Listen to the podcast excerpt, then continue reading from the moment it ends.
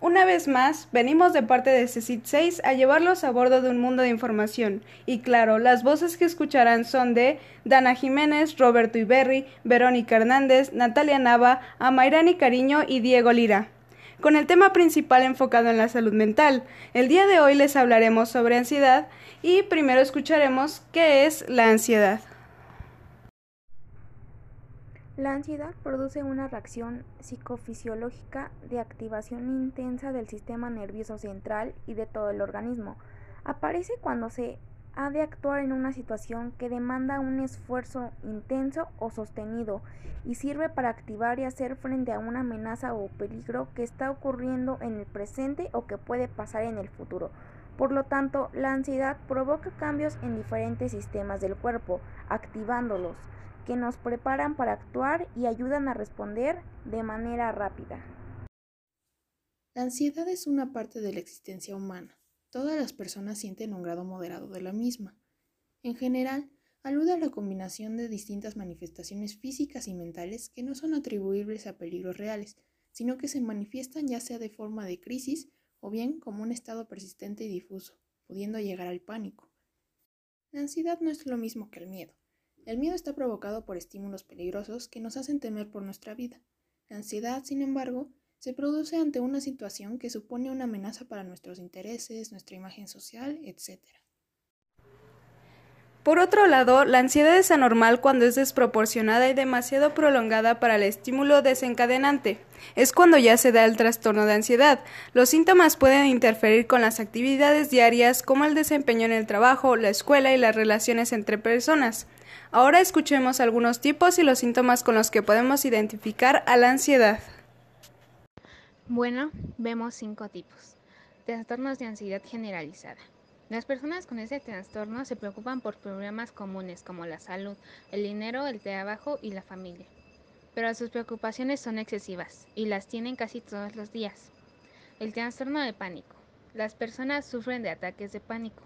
Estos son repentinos y repetidos momentos de miedo intensos sin haber un peligro aparente. Los ataques se producen rápidamente y pueden durar varios minutos o más. Y las fobias. Se detecta porque se tiene un miedo intenso a algo que representa poco o ningún peligro real. Su miedo puede ser por arañas, volar, ir a lugares concurridos o estar en situaciones sociales, conocida como ansiedad social. También está el trastorno obsesivo compulsivo. Causa obsesiones o compulsiones frecuentes y perturbadoras. Provoca un impulso abrumador de repetir ciertas conductas. Las obsesiones comunes incluyen miedo a la suciedad o a los gérmenes, miedo de lastimarse o querer arreglar las cosas de cierta manera. Algo que es importante mencionar es que el trastorno obsesivo compulsivo suele ser hereditario. Trastorno de estrés postraumático. Afecta a personas que han vivido o presenciado un evento traumático.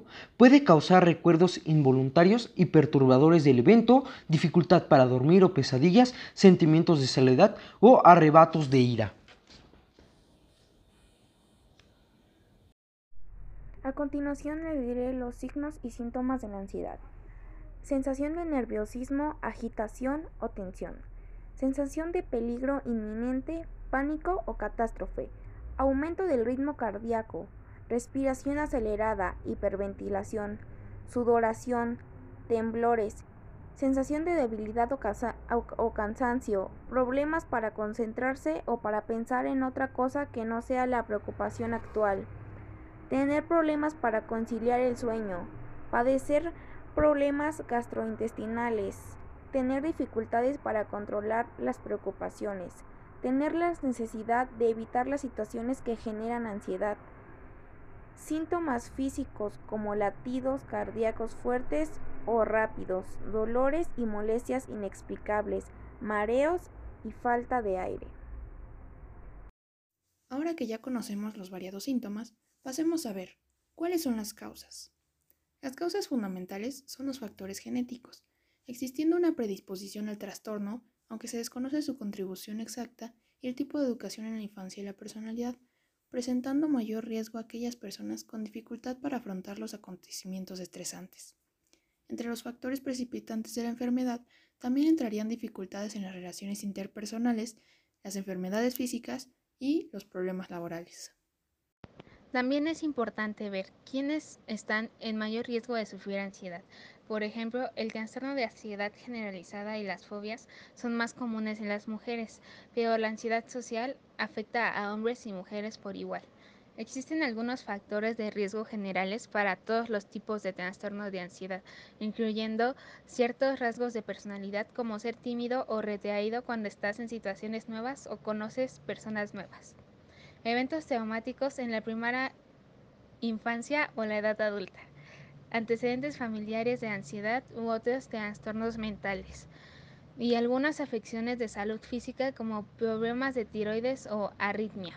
No olvidemos otra parte fundamental, ¿Cómo se diagnostican los trastornos de ansiedad y con quién puedo acudir? Para diagnosticar los trastornos de ansiedad, su profesional de la salud le preguntará sobre sus síntomas e historial médico. También es posible que le hagan un examen físico y pruebas de laboratorio para verificar que otro problema de salud no sea la causa de sus síntomas. Si no tiene otro problema de salud, recibirá una evaluación psicológica. Su proveedor puede hacerlo o puede ser derivado a un profesional de salud mental para ello. Podemos acudir con un psiquiatra, quien es un médico que se especializa en el diagnóstico y el tratamiento de afecciones de la salud mental. Además se puede ir con un psicólogo y otros profesionales de la salud mental ya que pueden diagnosticar la ansiedad y brindar asesoramiento. Como última parte, adentrémonos en cómo puedo hacerle frente y cómo va evolucionando la ansiedad. Puedo sentir angustia considerable en situaciones sociales, laborales y en otros ámbitos de tu vida y cambiar una inquietud a otra según el momento y la edad. No hay forma de predecir con certeza qué hará que una persona padezca de un trastorno de ansiedad generalizado, pero puedes tomar medidas para disminuir el efecto de los síntomas si tienes ansiedad. Pide ayuda enseguida, puede ser difícil de tratar si no lo haces de inmediato. Lleva un registro personal y apunta todos los episodios en los que te sientes así. Podrás facilitar a tu médico cuáles son las causas del estrés y qué te, hay que te hará sentir mejor. Establece periodos en tu vida y administra, y administra bien tu, tu tiempo y tu energía. Existen terapias eficaces para los trastornos de ansiedad que pueden ayudar a la mayoría de las personas que los padecen a llevar vidas productivas y plenas. Los trastornos de ansiedad pueden hacerse crónicos si persisten los acontecimientos estresantes que los han provocado o se mantienen estilos de pensamiento que ocasionan un temor a la presentación de los síntomas, creándose un círculo vicioso entre la ansiedad y el temor a presentarla.